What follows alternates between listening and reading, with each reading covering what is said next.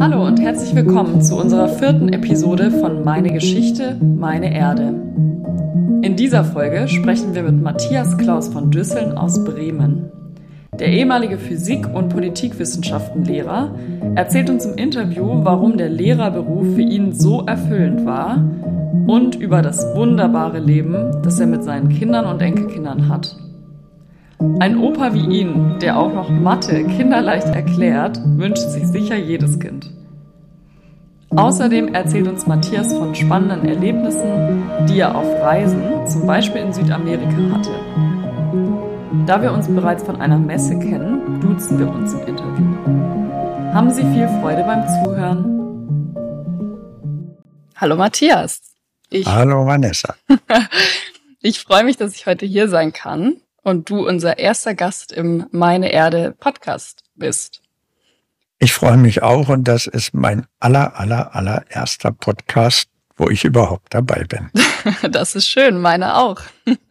Wunderbar. Ähm, genau, wir wollen in diesem Podcast äh, die Geschichten älterer Menschen ähm, erzählen, beziehungsweise sie ihre persönliche Geschichte erzählen lassen. Und deshalb möchte ich dich zuallererst bitten, ein paar Worte über dich zu sagen, dass unsere Hörer und Hörerinnen wissen, mit wem wir hier heute sprechen. Okay. Äh, ich bin Matthias mit Nachnamen und sowas oder ohne? Egal. ohne. Reicht. Ja.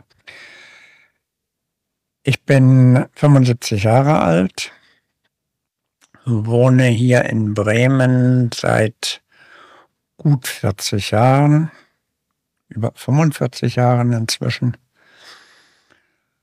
Ähm, ich bin in Leipzig geboren, kurz danach in Berlin eine Zeit lang aufgewachsen, dann in Braunschweig zur Schule gegangen und Studium gemacht und danach zum, äh, nach dem Studium eine, eine lange Südamerika-Reise und danach zum Arbeiten hier nach Bremen gegangen.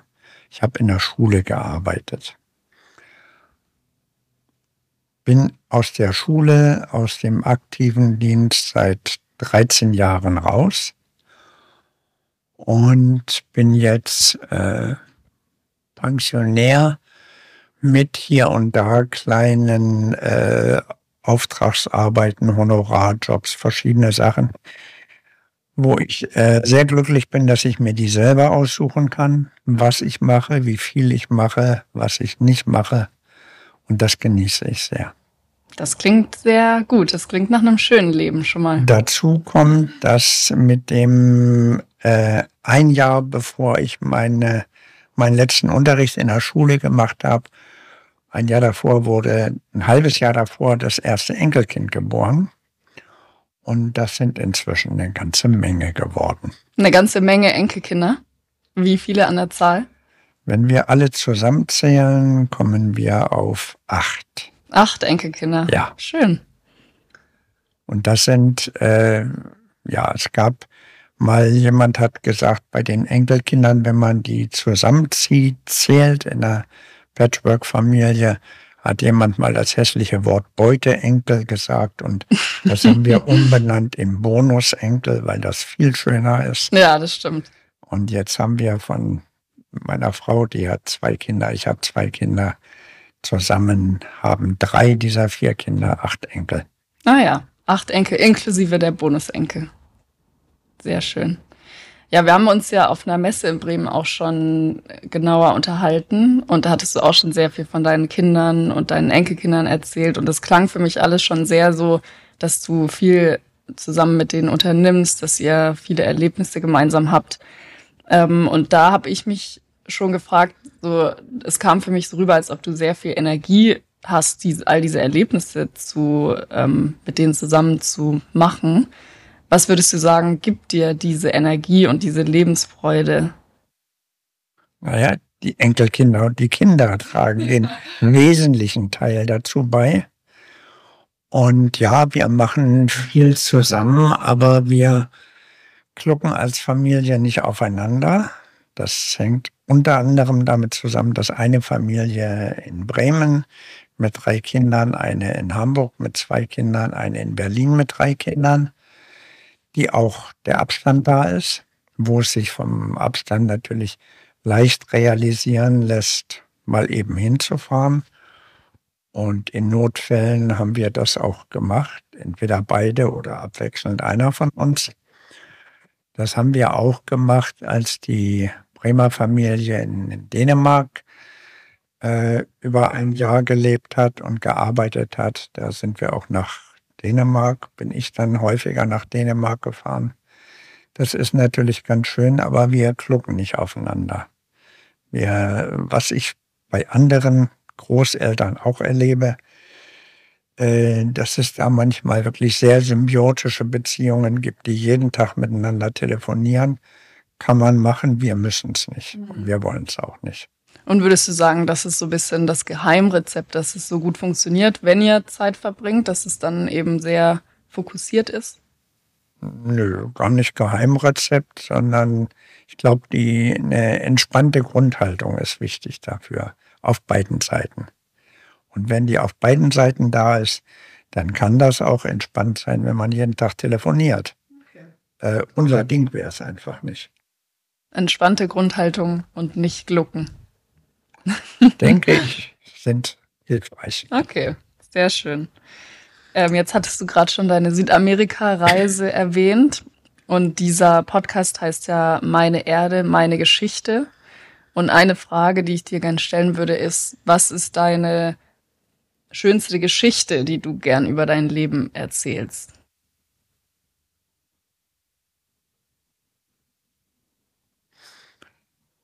Die schönste Geschichte, eine fällt mir sehr schwer rauszufiltern. Mhm.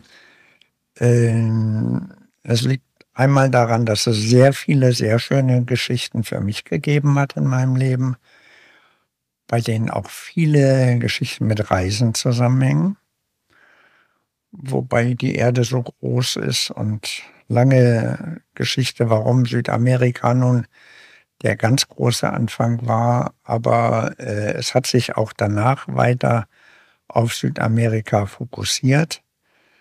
Mit Reisen, äh, als meine Kinder größer waren, sind die für ein Auslandsschuljahr eine in Venezuela, die andere in der Dominikanischen Republik und äh, das sind dann immer Anlässe, wenn die Kinder irgendwo sind, sie da zu besuchen, beziehungsweise aus Venezuela. Ich habe sie abgeholt und wir haben äh, Vater-Tochter-Urlaub drei Wochen in Venezuela gemacht. Mm, das ist sehr, sehr cool. schöne Zeit, sehr beeindruckend, sehr viel Spaß gehabt. Das glaube ich. Ähm, das sind schon alles sehr intensive und, und spannende Geschichten mit ihnen zusammen, dort in anderen Ländern zu reisen. Äh, das ist so der eine Sektor mit spannenden Geschichten und Highlights, wo es sehr viele gibt. Äh, eine auffällige Beobachtung, die wir gemacht haben, die wir aber auch von anderen, inzwischen Großeltern, oft hören, dass es ein Riesenunterschied ist, die Entwicklung der eigenen Kinder zu beobachten Einmal, weil man natürlich sehr viel näher dran ist und zum anderen aber im Normalfall in der Zeit auch selber mit Beruf und allen anderen Sachen rundherum noch viel zu tun hat. Ähm, das ist bei den Enkelkindern sehr viel anders. Man muss sich um den Alltagskleinkram dieser Enkelkinder nicht kümmern. Das mhm. machen die Eltern. Und in unserem Fall machen die das auch sehr unterschiedlich, aber sehr gut. Jeder auf seine, auf ihre Art.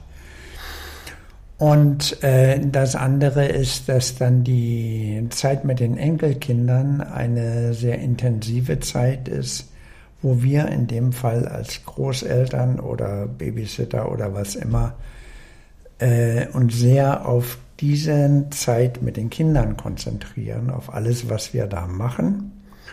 Und äh, das ist einfach so, dass das im Grunde schöne Momente sind, mhm. wo wir auch sehr viel Gestaltungsspielraum haben, die selber zu definieren, sowohl zeitlich als auch lokal, wann und wo was stattfindet.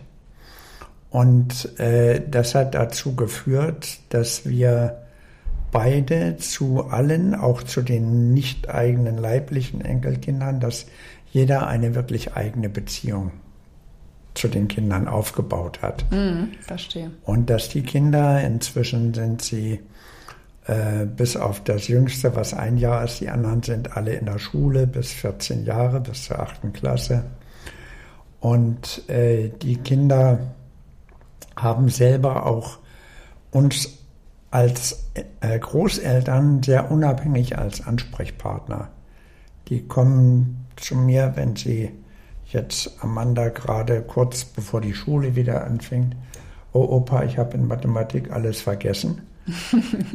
dann kommt sie her und dann machen wir, was immer da zu machen ist. Mhm. Kannst du mir helfen, Opa? Wo ich als Lehrer natürlich auch einen gewissen Vorteil habe, weil mir das, was sie machen, alles sehr vertraut ist und wie man das dann pädagogisch ein bisschen strukturiert, ist mhm. mir auch sehr vertraut. Dass Mathe nicht ganz so blöd ist. Ähm, Mathe ist gar nicht blöd.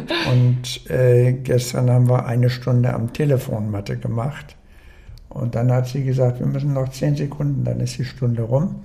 Und dann gesagt hat, oh Mathe, das hat aber Spaß gemacht heute. Wow, okay. Und sie hat auch schon mal gesagt, das ist ja eigentlich ganz logisch, ne? Ja. Und sie machen halt andere Sachen mit, äh, mit Annegret zusammen, mit meiner Frau, die äh, ja traditionell, klar, aber sie kocht und sie näht besser als ich. Kann man und sich auch eingestehen. Kommen die Kinder und äh, wollen mit ihr kochen oder wollen Faschingskostüme nähen und, und solche Sachen. Und das ist eine Aufgabenverteilung, ähm, über die bin ich nicht unglücklich, weil ich in allen Bereichen das sinnvoll finde, nach Fähigkeiten und auch nach Lust und Spaß an der Sache Aufgaben zu verteilen. Mhm. Da ist ja für uns oder in unserer, in unserer Lebenssituation gibt es keinerlei Zwänge mehr, dass wir alle alles gleich gut machen wollen und können. Kriegen wir auch nicht hin, wissen wir im Alltag auch das ist kein großes, ehrgeiziges Ziel, was wir anstreben. Da mhm. verwenden wir die Zeit lieber für andere, schönere Sachen. Schönere Sachen, sehr gut.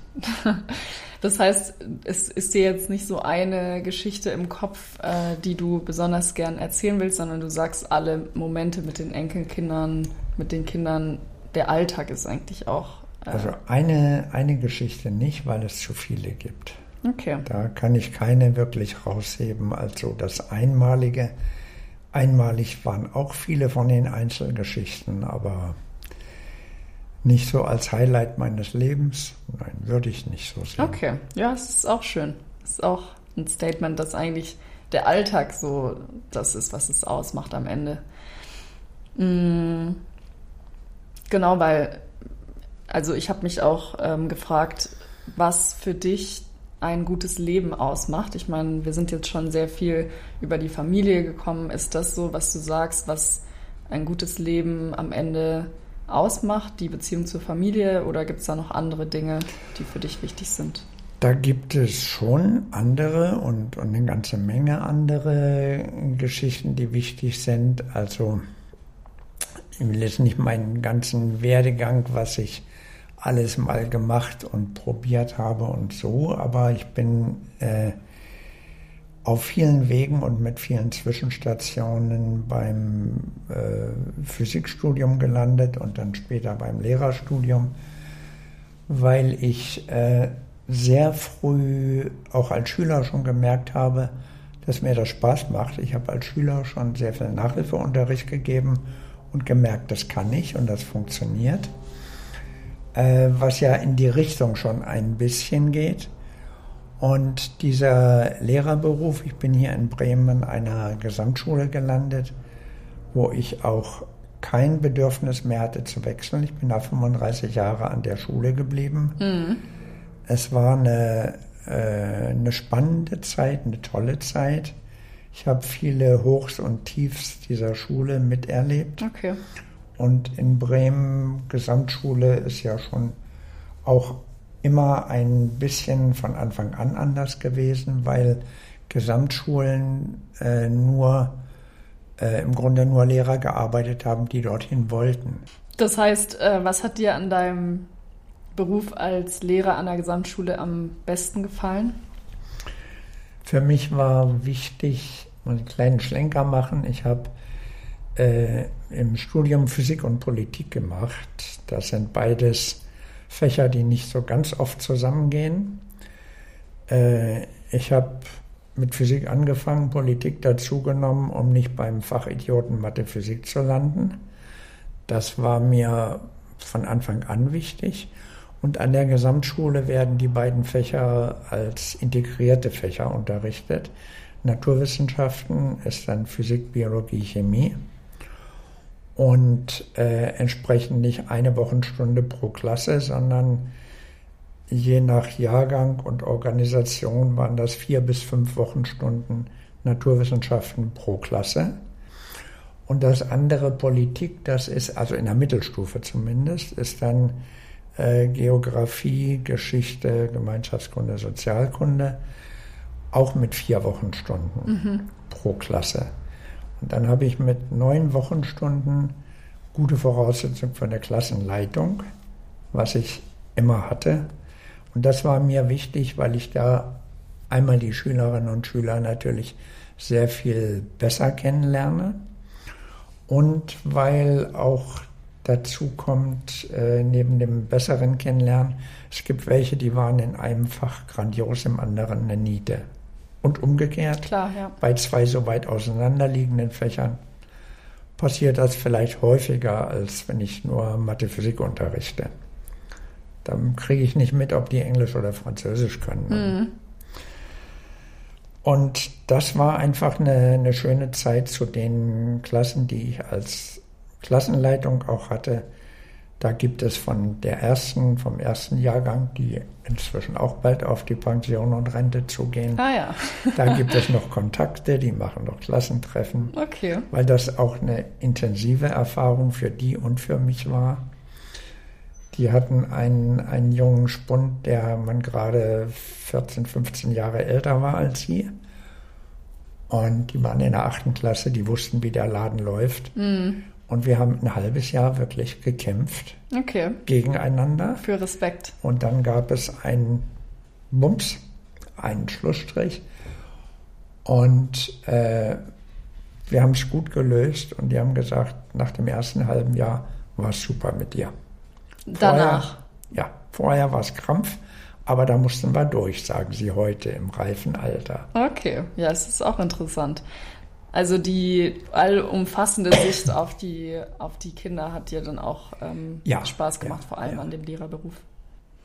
Okay, jetzt sind unsere Podcast-Hörer und Hörerinnen ja wahrscheinlich ein bisschen jünger. Gibt es irgendwas, was du jüngeren, vielleicht jetzt speziell Lehrern und Lehrerinnen weil wir jetzt gerade schon bei dem Thema sind, mitgeben wollen würdest aus deiner Erfahrung? Bei dem Beruf, und das kann ich ausweiten auf alle Berufe, wo man direkt mit Menschen arbeitet, nicht nur zusammen, sondern auch arbeitet, halte ich es für sehr wichtig, dass man wirklich Spaß und Freude daran hat. An Austausch, an Kommunikation, äh, an dem Fach, was man hat, natürlich auch. Wenn ich ein, ein Fach studiere, Romanistik, was ich gar nicht mag, dann werde ich, glaube ich, auch nicht der gute Lehrer in dem Fach. Mm, ja. Also grundsätzlich den, den eigenen Bezug zu dem Fach und zu den Themen und bei Arbeit mit Menschen eben Freude, Spaß an der Arbeit mit Menschen, was ganz viel Kommunikatives, Interaktives beinhaltet. Okay. Ähm, du hast mir bei einem Gespräch auch von einem Lied erzählt, äh, bei dem es darum geht, was man vor dem Tod noch alles machen soll. Wie hieß dieses Lied nochmal? Von so. Otto Reuter war das? Otto Reuter, bevor du sterbst. Genau, bevor du Otto sterbst. Otto Reuter als Berliner kennst du ja vielleicht. Nicht ganz, aber. aber vielleicht bist du mal an der Potsdamer Straße am Wintergarten vorbeigefahren. Das gibt es heute noch und wieder und da ist er aufgetreten und den anderen Etablissements der damaligen in den 20er, 30er Jahren. Mhm, okay, jetzt passt dieses Lied ja ganz gern auch äh, ganz gut auch zu unserem ja, Thema hier. Ähm, gibt es denn Dinge, die du noch erleben willst, bevor du stirbst? Ganz viel. Ganz viel. Also, äh, was ich noch erleben will, ist als erstes Mal sind das Bedingungen, dass ich es natürlich äh, sehr genieße, dass die Gesundheit da ist und funktioniert. Ja. Und es gibt altersgemäß äh, wahrscheinlich für jeden Menschen irgendwann hier und da ein Zipperlein und Manche kann man behandeln und gut behandeln und äh, da hat man natürlich selber auch immer viel Verantwortung für den eigenen Körper, was man alles falsch machen kann und was den Körper krank macht. Aber ist auch ein anderes Thema. Also Gesundheit ist wichtig. Und äh, das andere ist natürlich das Leben, wie es im Moment hier für uns ist. ist ein sehr entspanntes und sehr selbstbestimmtes Leben das ist es nicht, wenn man in einem Beruf ist. Wenn man nicht selbstständig ist, da gibt es dann Grenzbereiche, aber es mhm. ist auch nicht das Thema hier. Und äh, das selbstbestimmte Leben unter den Bedingungen ähm, mit einem, äh, das, was wir brauchen, haben wir. Und äh, die Kinder und die Enkelkinder und die das Zusammenleben und die Unterstützung, das ist was, was viel Spaß macht, wo auch ganz viel einfach zurückkommt. Und das ist wunderbar. Mhm. Und das äh, viel erleben noch möglichst lange heißt das für mich. Okay, genau was so. Was im Einzelnen wird sich zeigen. Das Aber dass es im Prinzip so weitergeht wie jetzt und das noch länger. Noch länger und gut und ja. Okay. Das ist schön. Finde ich auch. Mm, jetzt hatten wir viel über deine berufliche, deinen beruflichen Werdegang auch gesprochen. Und äh, das ist genau, dass du äh, Lehrer warst. Haben sich denn deine Ziele über dein Leben hinweg ähm, verändert? Also waren deine Ziele, die du für dein Leben hattest, früher andere als heute? Nicht grundsätzlich. Äh, nicht grundsätzlich heißt, zu den Zielen gehörte sehr früh dazu, dass ich viel und gerne gereist bin. Und da sind doch eine ganze Menge Reisen einfach haben stattgefunden inzwischen. Mhm. Haben wir tatsächlich äh, uns selber organisieren und, und auch leisten können natürlich. Da hat sich nicht wirklich so viel verändert. Da sind natürlich mit jeder Reise neue Erfahrungen dazugekommen und äh, auf jeder Reise kann man etwas lernen, wenn man möchte. Nur wenn man möchte, wenn man wenn dafür man offen ist. Wenn man nicht möchte, dann findet das nicht statt. Mhm. So, dann ist es egal, ob ich an der äh, Ostsee oder auf Mallorca oder sonst wo in der Sonne liege. Das ist aber eine Form von Reisen, die noch nie so spannend war. Ja. Und das hat sicherlich auch damit zu tun, dass ich sehr früh mit 13 Jahren ähm, oder waren es 14 Jahre? Jedenfalls das erste Mal nach Frankreich in eine Familie zum Schüleraustausch gefahren bin. Mhm. Das hat sehr gut geklappt und ich bin dann dreimal nacheinander, damals so organisiert, sechs Wochen Sommerferien in einer französischen Familie. Es war ein echter Austausch. Danach sind die Franzosen mit zu mir nach Hause gekommen. Die mussten dann sechs Wochen mit in die Schule gehen, haben aber auch was gelernt. Und äh, mit diesem Franzosen habe ich mich jetzt gerade vor ein paar Wochen in Berlin getroffen. Ah ja, schön. Weil er dort seine, von seiner irgendwas Nichte eingeladen war. Und wir haben unser 60-jähriges Freundschaftsjubiläum gefeiert. Mm, okay, ihr seid also immer noch eng in Kontakt. Immer noch in Kontakt mit kleinen und großen Abständen, aber ist einfach immer noch schön, weil wir uns doch nach der Zeit dann ziemlich gut kennen. Ja, das glaube ich. 60 Jahre, da kennt ja, man sich. Dann ging es weiter, dann bin ich in der 11. Klasse dabei gewesen bei einem Programm, was damals zehnjähriges Jubiläum hatte. Das hieß Deutsch-Japanischer Jugendaustausch. In einer offiziellen Delegation, drei Wochen um Ostern herum in Japan oh, wow. rumgereicht worden. Mhm. Sehr beeindruckendes Erlebnis. Zur Kirschbaumblüte. Die war gerade am Anfang im Süden Japans. Okay. Gilt ja auch nicht überall gleichzeitig. Mhm. Aber es sind alles eben wirklich Erfahrungen, die ähm, für mich eine Erfahrung mitgebracht haben, dass es überall Menschen sind und dass Menschen nicht grundsätzlich gefährlich sind. Mhm. Dass es überall nette und freundliche Menschen gibt. Die Gastfreundschaft in vielen Ländern, die ich selber erlebt habe, äh, das ist so ein Kapitel, wo ich beim Zurückkommen oft gedacht habe, Deutschland ist nicht so das gastfreundlichste Land. Mhm. Und dann kommt man schnell auf die politische Ebene und Gastarbeiter sind ja auch Gäste, aber äh, auf politische und, und ökonomische Ebenen kommt man dann schnell. Ähm, da habe ich sehr viel gute, schöne Erlebnisse und auch in anderen Ländern unter egal welchen Bedingungen. Ich habe nie Angst gehabt, egal welche Situation. Okay. Und ganz kleines Beispiel in, in Lateinamerika, viele Busfahrten, weil das ist in vielen Ländern das billigste Verkehrsmittel mhm, ist und die ja. Busbahnhöfe sind gut organisiert, Tag- und Nachtbetrieb. Und dann sitzen wir auf dem Busbahnhof irgendwo beim Café, weil der nächste, wir kommen um drei an und um fünf fährt der nächste Bus mit jungen äh, Einheimischen dort und die fragen, wo kommt ihr her und was macht ihr? Und dann sagen sie, schön, dass wir hier zusammen entspannt Kaffee trinken können. Mhm.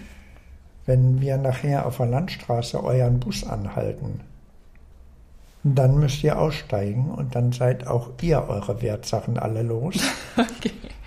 Aber hier auf der Kneipe sitzen wir zusammen und trinken Kaffee und unterhalten uns. Noch ist es nicht so weit. Erst nachher müsst ihr ja. die Sachen abgeben. Und uns ist es auch nie passiert, aber es gab diese Überfälle auf, auf Busse. Das ist in Lateinamerika kein neues Ding und in manchen Ländern gibt es das heute mhm. noch oder heute wieder oder heute verschärft. Ja. Weil auch in den Ländern halt ein anderes Thema wieder organisierte Kriminalität ein anderes Ausmaß hat. Mhm als 1975. Klar, ja.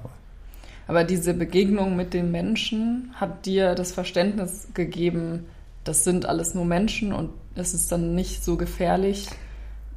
Das, Trotzdem. Ja, und dazu kommt natürlich über das Politikstudium, habe ich auch als Schwerpunkt Lateinamerika gehabt, einfach ein Wissen über die ökonomischen Bedingungen mhm. und damit auch ein Verständnis und Erklärung für die Situation in der die meisten dort leben. Klar, ja. Und auf der anderen Seite auch ein, ein Wissen und ein Lernen darüber, warum es uns hier so gut geht. Mhm. Das sind ja 500 Jahre Geschichte, die wesentlich dazu beigetragen haben. Ja. Ja, das ähm, ist, glaube ich, ein ganz schöner Abschluss, dass es uns hier so gut geht. Ja. Ähm, ich würde ja zum Abschluss eigentlich ähm, gern allen Interviewten in diesem Podcast eine ähnliche oder die gleiche Frage stellen. Und zwar, ähm, weil der Podcast auch den Namen Meine Erde, meine Geschichte trägt. Wenn dein Leben eine Geschichte wäre, welchen Titel hätte diese Geschichte? Schwere Frage. das tut mir jetzt leid, so ganz aus Nein, der das, Hinterhand. Das ist ja nun beim, beim Interview so, dass auch überraschende Fragen kommen können. Also es wäre auf jeden Fall, ich denke, ein längerer Titel, weil ich das nicht mit einem Wort erklären kann. Mhm. Und äh, es würde darin aktuell und auch auf die heutige, jetzige Situation bezogen, ein bisschen weiter gefasst. Wir leben auf einer wunderschönen Erde und unsere Aufgabe ist es, und das ist im Laufe der Zeit auch in meinem Bewusstsein immer mehr geworden, auch meine Aufgabe ist es natürlich, dafür zu sorgen, dass diese schöne Erde möglichst gut und stabil und intakt erhalten bleibt. Mhm. Und da denke ich auch an meine Kinder und Enkelkinder, aber da denke ich auch an alle Menschen, die alle in irgendeiner Form davon betroffen sein werden. Ja. Und eine Erde, die intelligent und klug mit sich selber und den Möglichkeiten und Ressourcen umgeht, die zu erhalten, ist etwas, was mehr äh, ein, ein Titel heute sein könnte, hätte ich als Jugendlicher nicht so formulieren mhm. können, weil ich es nicht gewusst habe. Interessant, ja. Na, umso schöner, dass wir es heute mehr wissen und heute da das Bewusstsein dafür mehr haben. Das ist auch ähm, das, was wir mit der Reerdigung ja bewirken wollen, mit dieser nachhaltigen Bestattungsform. Und vielleicht da noch ganz zum Schluss noch eine Frage, wenn du dir vorstellst, dass ähm, aus deinem Körper sozusagen Erde wird, welche Pflanze würdest du denn wollen, die aus deiner Erde wächst? Hast du eine Pflanze, die dir besonders am Herzen liegt oder sagst du es ist egal? Wenn du jetzt gefragt hättest, welches Tier, das hätte ich leichter Okay, dann wir können auch sagen, welches Tier. Äh, welches Tier, äh, da finde ich den Biber sehr. Ah ja, okay. Weil der so arbeitet, so, so viel arbeitet.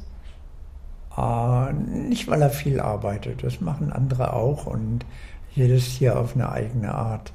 Der Biber, das ist aus der indianischen Mythologie, Horoskopie, ich könnte nicht mal sagen, von welchem Indianerstamm oder Volk, aber da habe ich mal den Satz gelesen, der Biber ist, äh, damals hieß es das Einzige, weiß ich heute nicht, aber das Lebewesen, was sich selber seine Umgebung so gestaltet, dass es für ihn und sein Leben gut funktioniert und für die, den Erhalt dieses Lebens und dieser Umwelt. Und er gestaltet das selber. Mm, okay.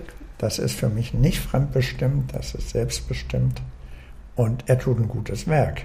Letztendlich nicht nur für sich, sondern für den Erhalt der Umwelt kann man heute schon ein bisschen globaler formulieren, da leistet er einen guten Beitrag.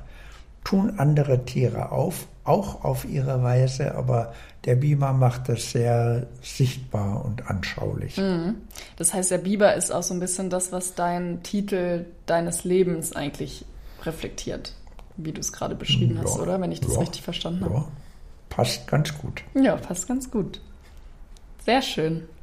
Dann bedanke ich mich an der Stelle für deine Zeit für deine gerne. Erfahrungen, die du mit Sehr uns geteilt gerne. hast. Ja, mir hat Spaß gemacht. Mir auch.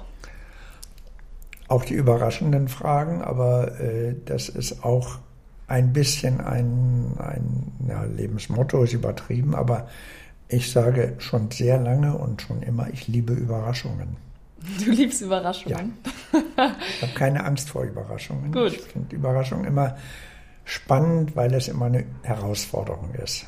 Das Egal stimmt. ob intellektuell oder situativ, aber und das hält vielleicht auch im Kopf ein bisschen jung oder im Geist oder wo auch immer. Wahrscheinlich, ja. Dann bin ich ja froh, dass ich dich hoffentlich heute ein bisschen überraschen konnte mit meinen Fragen. Ist dir gelungen. Sehr gut, danke. Bitte, bitte.